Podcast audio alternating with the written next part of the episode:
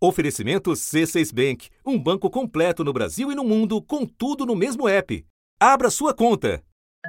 Nós temos que desenvolver um sistema de adaptação para toda a produção agrícola. Hoje é perfeitamente viável do ponto de vista econômico, tecnológico, energias renováveis. Partir para uma economia de emissões de gases de efeito estufa zero significa também diminuir muito o uso de cimento, produção de aço no episódio anterior de nossa série especial, você ouviu o cientista Carlos Nobre listar transformações que precisam ser feitas para conter o aquecimento do planeta. Uma nova bioeconomia tem que ser criada para substituir todos esses materiais, processos, alimentos, produtos por bioprodutos sustentáveis. Para isso é preciso dinheiro, muito dinheiro presidente americano Joe Biden apresentou um novo pacote de estímulos à economia do país de 2 trilhões e 300 bilhões de dólares. Essa nova infraestrutura americana seria a da economia do futuro.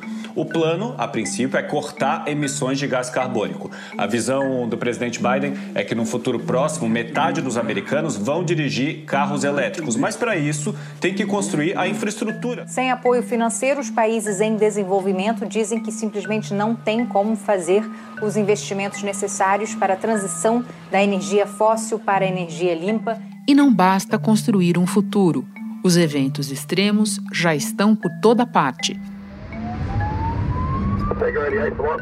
Out of control wildfires are raging across California. O maior incêndio florestal da história da Califórnia já dura mais de um mês. A Rússia, acostumada a temperaturas negativas, está enfrentando uma onda de incêndios florestais. A chanceler alemã Angela Merkel visitou as áreas atingidas pelas enchentes lá de julho, que deixaram mais de 180 mortos apenas na Alemanha. Essa enchente aconteceu na China esta semana. A maior tempestade em mil anos. Muitos carros debaixo d'água e passageiros do metrô ficaram com água até o pescoço. Mais de 30 pessoas. Dez dias depois do ciclone Idai devastar o sudoeste africano, equipes de resgate agora correm contra o tempo para tentar resgatar vítimas que ainda estão ilhadas. Na hora H, alguns levantam rapidamente os recursos para responder ao desastre. O governo federal e os estados alemães criaram um fundo de recuperação de 30 bilhões de euros, o que equivale aí a 185 bilhões de reais enquanto outros mal têm como contar as vítimas. Em Moçambique e no Zimbábue, o número de desabrigados nos campos improvisados disparou e já chegou a 130 mil. A ONU estima que 350 mil pessoas ainda correm risco por causa do nível alto da água. Faltam remédios, comida, principalmente água potável. Outro ponto central da conversa: os ricos são, historicamente, os que mais poluem.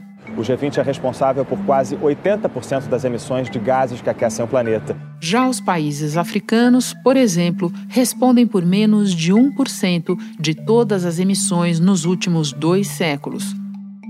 Por causa desse contraste, os ativistas gritam: O que nós queremos? Justiça climática! Tudo nós queremos! What Uma delas é Vanessa Nakati, de Uganda, que recentemente falou na Conferência da Juventude para o Clima. For many of us, reducing and avoiding is no longer enough. You cannot adapt to lost cultures. You cannot adapt to lost traditions. You cannot adapt to lost history. You cannot adapt to starvation. Vanessa chama a atenção para impossibilidades de muitos de se adaptar à perda de culturas, tradições, história e, mais difícil ainda, se adaptar à fome. Da redação do G1, eu sou Renata Loprete e o assunto hoje é quem vai pagar a conta da crise climática. Este é o segundo episódio da nossa série especial que será publicada às segundas-feiras até a COP26, que começa em 31 de outubro em Glasgow, na Escócia. Nele vamos procurar entender por que o financiamento promete ser, mais uma vez, o grande nó no principal fórum internacional de negociação. o que querem as diferentes partes e onde o Brasil entra nessa história. Meus convidados são o jornalista Cláudio Ângelo, coordenador de comunicação do Observatório do Clima e autor do livro A Espiral da Morte: Como a Humanidade Alterou a Máquina do Clima, e a economista Ana Toni, ex-presidente do Conselho do Greenpeace Internacional e diretora executiva do Instituto Clima e Sociedade.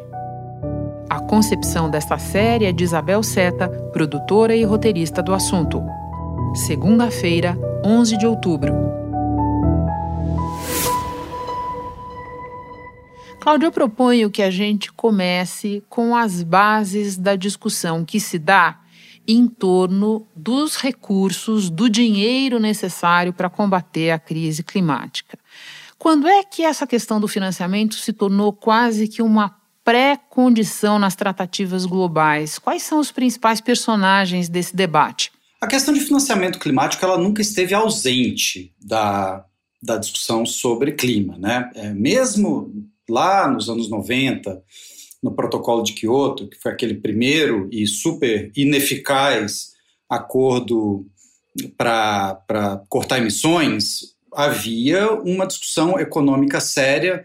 O Tratado de Kyoto estabeleceu uma meta para as nações industrializadas de redução de 5,2% nas emissões de gases poluentes até 2012, com relação aos níveis de 1990. Em 2001, o presidente George W. Bush sai do protocolo de Kyoto, né, retira os Estados Unidos dizendo que isso iria custar empregos americanos.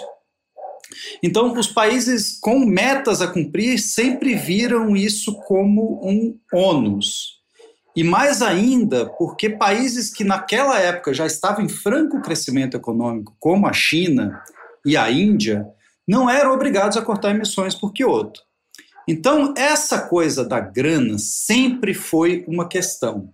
Ela começa a virar um, uma espécie de é, item obrigatório, né, de agravador da discussão é, de verdade, quando se começa a negociar o substituto do protocolo de Kyoto, que viria a ser o Acordo de Paris, e quando fica claro que todos os países do mundo iam ter é, que cortar emissões de gás de efeito estufa. Os maiores emissores de gases do efeito estufa são China, Estados Unidos, Índia, Brasil, Rússia, Japão, Canadá e Alemanha. Vamos entender os principais pontos desse Acordo de Paris. São eles: limitar o aumento da temperatura global a 2 graus Celsius Limitar também a quantidade de gases do efeito estufa emitidos pela atividade humana. Revisar a contribuição de cada país para reduzir as emissões de 5 em 5 anos. E, por fim, permitir que os países mais desenvolvidos ajudem os países mais pobres a se adaptar às mudanças climáticas e usar a energia renovável. Ora, os países em desenvolvimento falaram: tá, mas vem cá, vocês causaram a maior parte do aquecimento global observado hoje. A gente concorda que a gente precisa fazer algum esforço, mas como vocês são os principais responsáveis, vocês têm que financiar o nosso esforço, ajudar a financiar o nosso esforço. Então é nesse momento, principalmente a partir da conferência de Copenhague em 2009, que a conversa é, entre países desenvolvidos e países de desenvolvimento passa a se dar em torno do, do, do tripé, né? o tripé da Convenção do Clima, que é mitigação, é redução de emissões, adaptação, né, que todo mundo vai ter que fazer e todo mundo vai ter que custear, e para os países pobres vai ser muito mais caro, porque eles são né, as principais vítimas, inclusive, e os tais dos meios de implementação. Meios de implementação é um eufemismo diplomático para dinheiro, principalmente. Hum, bom a gente saber disso. É, então quando você tem negociador de países emergentes falando de é, meios de implementação, precisamos resolver os meios de implementação, você já sabe do que, que eles estão falando. É uma conversa que está o tempo todo na boca de Brasil, Indonésia, China, Índia, África do Sul e, e também dos países pobres, né, né? O, que, que, em seu conjunto todos esses países formam o tal G77, que é o grande bloco de 130 nações em desenvolvimento. Alguns dados de contexto para a gente seguir na conversa aqui. O Acordo de Paris oficializou o Fundo Verde do Clima, que é o principal instrumento global para que os países desenvolvidos apoiem as medidas, como você disse, de mitigação e adaptação climática. Bom, só os custos de adaptação podem chegar a 300 bilhões por ano em 2030. E os países mais pobres têm também, como você disse, lembrado da necessidade de recursos e recursos também para compensar perdas e danos. Qual é o status de cada um desses desafios? Quanto consenso ou discórdia existe em torno deles? É consenso já faz muito tempo que existe a necessidade de dinheiro para adaptação dos países pobres. Existe o chamado Fundo de Adaptação é, no âmbito da, da, Convenção do Clima, que já vem de muito tempo. Só que esse fundo de adaptação é, ele tem um troco de pinga nele. É, são coisa ali de dezenas de milhões de dólares. Então, ele é altamente insuficiente. O mecanismo de perdas e danos, é, que é, vai ser também uma das grandes discussões da Conferência de Glasgow, ele é um pouco mais complexo, porque ele trata de é, financiamento para danos climáticos aos quais já não cabe adaptação. Por exemplo, aquele ciclone que arrasou a cidade de Beira, em Moçambique, uns anos atrás. Lá na África, a ONU pediu 282 milhões de dólares em doações para ajudar Moçambique nos próximos três meses. A preocupação muito grande lá com a situação devastadora né, depois do ciclone Idai. O governo já espera surtos de cólera, uma doença que é transmitida principalmente pela água, e o país, Moçambique, está tomado por enchentes. Esse tipo de evento extremo, causado pelo aquecimento observado hoje, por sua vez causado majoritariamente pelos países desenvolvidos, ele precisa de um mecanismo próprio. Né? Concluiu-se que ele precisa de um mecanismo próprio, que foi finalizado, fechado em 2013, que é o mecanismo de perdas e danos, só que, é, de novo, é uma conversa muito difícil com os países desenvolvidos, porque eles não querem enxergar isso como uma espécie de compensação aos países em desenvolvimento pelo dano que eles já causaram. Né? Os países ricos não querem produzir provas contra si próprios. Sim. E, por fim, tem o dinheiro do Fundo Verde do Clima, né, que são, é, é, é, é o principal instrumento financeiro hoje de implementação da convenção é, ele, ele é dado para ações de adaptação, mas também para ações de, de redução de emissões nos países em desenvolvimento. Vários países em desenvolvimento têm suas metas condicionadas ao financiamento externo, o Brasil não é um deles, curiosamente. E é, uma outra discussão que vai pegar em Glasgow, que é relacionada ao Fundo Verde do Clima, é essa promessa dos países ricos de colocar 100 bilhões por ano a partir de 2020 para financiar o combate à mudança climática nos países em desenvolvimento. Essa meta não foi cumprida ainda é, e eles vão ter que explicar como é que eles vão cumprir essa meta. Faltam, se não me engano, 10 bilhões de dólares para cumprir a meta, mas os países ricos gostam de botar dinheiro nessa contabilidade que não é financiamento público só, não é só dinheiro novo. Eles gostam de computar empréstimos internacionais como financiamento climático, que é uma coisa da qual os países em desenvolvimento sempre reclamam. E agora eles precisam, além de cumprir a meta que eles não cumpriram, começar a definir como é que eles vão aumentar o financiamento para além dos 100 bilhões por ano, que é também uma provisão do Acordo de Paris que deveria ser feito a partir de 2025. Cláudio, para terminar, você está nessa estrada há muito tempo, que eu sei, tempo suficiente para perceber que houve uma mudança de discurso sobre a conta do clima. Que transformação foi essa e o que é que ela revela na tua avaliação? O combate à mudança climática sempre foi visto como um ônus, né? Como eu estava falando lá do, da reação dos Estados Unidos ao protocolo de Kyoto, é putz, como é que a gente vai dividir a conta? Como é que a gente vai dividir os custos? Como é que a gente vai dividir esse enorme custo de transformar a economia mundial? É, que está ali muito feliz com combustíveis fósseis e, e, e navegando a pleno vapor no caso, vapor de, de carvão. Né? É, isso mudou de figura por conta de tecnologia. A gente tem hoje uma situação na qual é, países como China e Estados Unidos e a União Europeia já são grandes produtores e exportadores de tecnologias de energia renovável. A União Europeia aposta no que chamou de compartilhamento de esforços. A meta é reduzir em 55% as emissões de gases que aquecem o planeta até 2030. Os Estados Unidos tinham prometido para o mesmo período reduções entre 40% e 43%. A Europa quer inspirar a China. O maior emissor de carbono do mundo disse só que as emissões vão atingir o pico em 2030, caindo na sequência.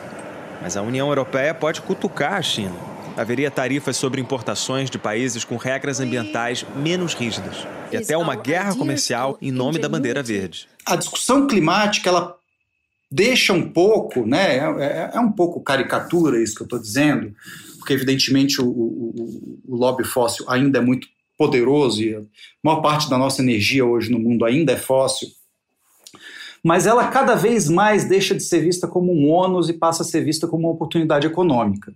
É quase como se Estados Unidos, China e União Europeia, que são hoje os principais atores nesse mundo novo aí do, do corte de emissões e da, do, da emissão líquida zero no futuro, é, passassem a disputar uma hegemonia econômica mundial em torno de quem vende mais painel solar. É, pode ser uma mudança grande, é, positiva, mas ela dificilmente vai vir no prazo que a gente precisa é, na velocidade que a gente precisa para limitar, né, cumprir o, o, grande objetivo do Acordo de Paris, que é limitar o aquecimento global a um grau e meio neste século. Cláudio, muito obrigada por todas as informações. Elas serão muito úteis para a gente acompanhar Glasgow e é um prazer te receber no assunto, você que domina o assunto tão bem. Bom trabalho. Eu é que agradeço, Renata. Uma honra estar aqui. Um abraço para você e para os ouvintes. Hora de conversar com Ana Toni, do Instituto Clima e Sociedade.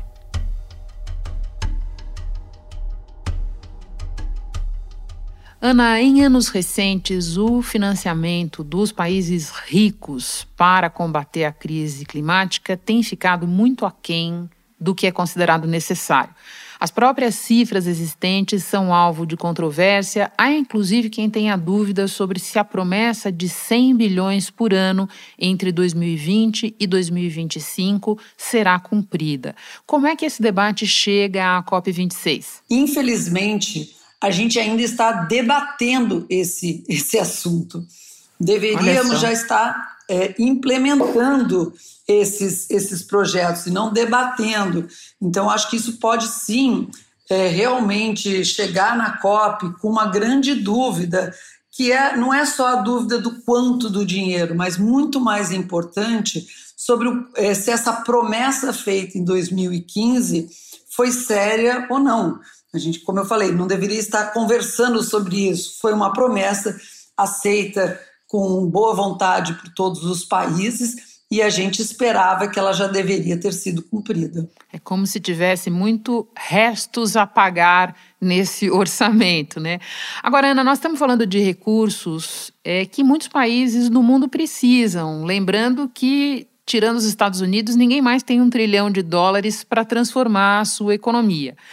Mas a discussão do financiamento, ela vai além do dinheiro. Nós estamos falando também de confiança, que é algo essencial numa tratativa internacional, certo? Pode explicar? Sim, eu acho que, aliás, nós estamos até falando, lógico, o dinheiro é muito importante, mas mais do que o dinheiro, é como você falou, o que está em jogo é a confiança. There is a lot of mistrust between developed countries, developing countries. There is a, a north-south divide that is making it difficult for all to assume commitments to reduce emissions. Porque vamos combinar, 100 bi é muito recurso para alguns países muito é, necessitados e pobres, mas é, a cifra que é calculada para uma transição, uma transição justa, é a base dos trilhões e não de 100 bi, né? Uma promessa é feita, é uma promessa cumprida. Ela foi feita em 2015, negociada como um dos instrumentos do Acordo de Paris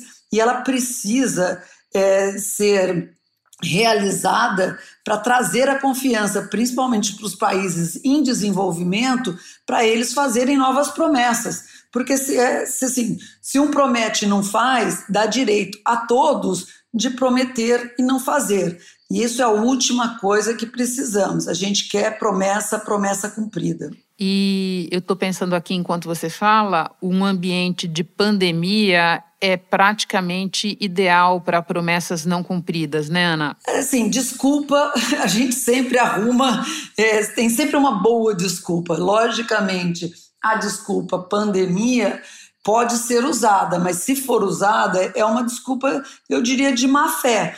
Porque se a pandemia afetou a economia do mundo inteiro, ela afetou ainda mais é, das economias em desenvolvimento.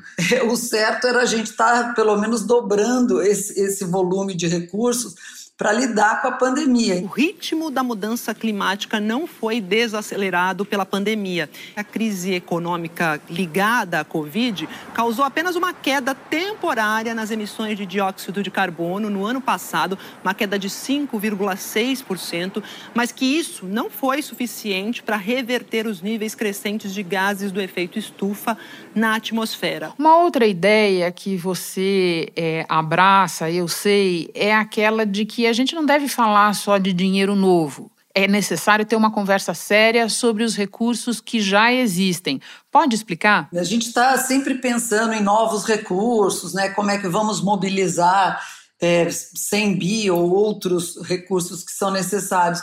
Mas a gente tem que re realmente lembrar o quanto de recursos já está sendo utilizado por todos os países para financiar, subsidiar, incentivar coisas que a gente sabe que fazem pessimamente mal para o clima. Por exemplo, subsídios de carvão ao carvão no Brasil. Por exemplo, subsídios a combustíveis fósseis. Por exemplo, é, subsídios a uma agricultura é, que em algumas áreas não é sustentável. Então, se a gente pelo menos começasse a cortar subsídios e incentivos no Brasil e no mundo, né? Por exemplo, a agricultura no, na, na, Europa também tem muitos problemas, né? Em termos é muitíssimo subsidiado e nem sempre é sustentável. Esse recurso existe. Então, assim, para mim, o problema não hoje em dia é, para resolver o problema do clima. A gente sabe o que precisa fazer, tem a tecnologia que a gente precisa, tem recurso na mesa. O que a gente está procurando nessa COP é realmente ver a integridade política para que a gente possa agir na política, porque tem recursos. É só querer ou cortar subsídios ou alocar de outra maneira. Ana, e por fim, eu quero te ouvir sobre o Brasil. E quando eu digo Brasil, a gente pensa imediatamente em duas instâncias no momento muito distantes: o governo federal e a sociedade civil. Qual é o lugar do Brasil no debate do financiamento climático? Quais são as oportunidades que você enxerga para nós nesse debate? Eu vou começar, se você me permitir, com o Brasil da sociedade. Eu acho que a, o, a sociedade brasileira, amplo senso, né, sociedade civil, governos eh, estaduais e municipais, empresas, é, estão dando assim um tom de que fazemos parte, queremos e entendemos que é necessário nossa responsabilidade fazer parte é, no combate às mudanças climáticas. Isso não é não só um problema ético, mas é também vantajoso para o Brasil. Se pudéssemos é, implementar as ações começando pelo o, o, o, acabar com o desmatamento no Brasil, a gente teria total condição de cumprir nossas metas, sermos protagonistas e ainda conseguir atrair muitos recursos para o Brasil. Em relação ao governo brasileiro, é, é, não resta nenhuma dúvida que mudou o tom do governo brasileiro com a saída é, do antigo ministro é, Ricardo Salles que tratava do tema de mudanças climáticas como um tema meramente ideológico, falando é, para um pequeno grupo. Oficialmente, a demissão foi a pedido. Mas a situação de Ricardo Salles à frente do Ministério do Meio Ambiente se tornou muito frágil após as investigações que passou a enfrentar no Supremo Tribunal Federal mais recentemente. E antes disso, já vinha se deteriorando com sua política ambiental de impactos negativos internacionais para o Brasil. A investigação apura suspeita de que Salles agiu para atrapalhar as investigações da Polícia Federal na Operação Androantos. No lugar de Salles, entra Joaquim Álvaro Pereira Leite, que estava à frente da Secretaria da Amazônia e de Serviços Ambientais.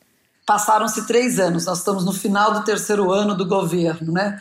Então eu acho que agora a comunidade internacional não espera só promessas, não espera só planos, eles querem ação e querem entregas. E infelizmente a entrega brasileira, principalmente no tema de desmatamento, continua terrível. Terrível, terrível. O Brasil é o quinto maior emissor de gases de efeito estufa do planeta. O Brasil tem energia limpa e renovável e biocombustível. Só entra na lista dos maiores poluidores por causa da destruição da floresta. As atividades ligadas à agropecuária, incluindo desmatamentos e queimadas, para a expansão de áreas de cultivo, ou pastagens responderam por mais de 70% das emissões. A gente escuta muitas vezes, Renata, que eles falam: não, mas agora diminuímos, não, 14%, o desmatamento começou a diminuir. Mas é um pouco assim que nem Black Friday, sabe? Você levanta o preço lá para cima e depois dá um pequeno desconto e, e, e chama isso de desconto eu, quando escuto, infelizmente, o governo brasileiro falando, é isso. Fala da diminuição do desmatamento depois que eles subiram o desmatamento para números estrondosos 11 milhões é, de hectares, é, de quilômetros quadrados, o que é um número horroroso com a tecnologia e sabendo o que a gente já sabe hoje em dia. Ana, muito obrigada pelo panorama que você nos dá às vésperas de debates tão importantes. Bom trabalho, boa semana para você. Muito obrigada, Renata. Obrigada a todos. Este foi o assunto podcast diário disponível no G1, no Globoplay ou na sua plataforma de áudio preferida. Vale a pena seguir o podcast no Spotify ou na Amazon, assinar no Apple Podcasts, se inscrever no Google Podcasts ou no Castbox e favoritar na Deezer. Assim você recebe uma notificação sempre que tiver novo episódio. Eu sou Renata Loprete e fico por aqui. Até o próximo assunto.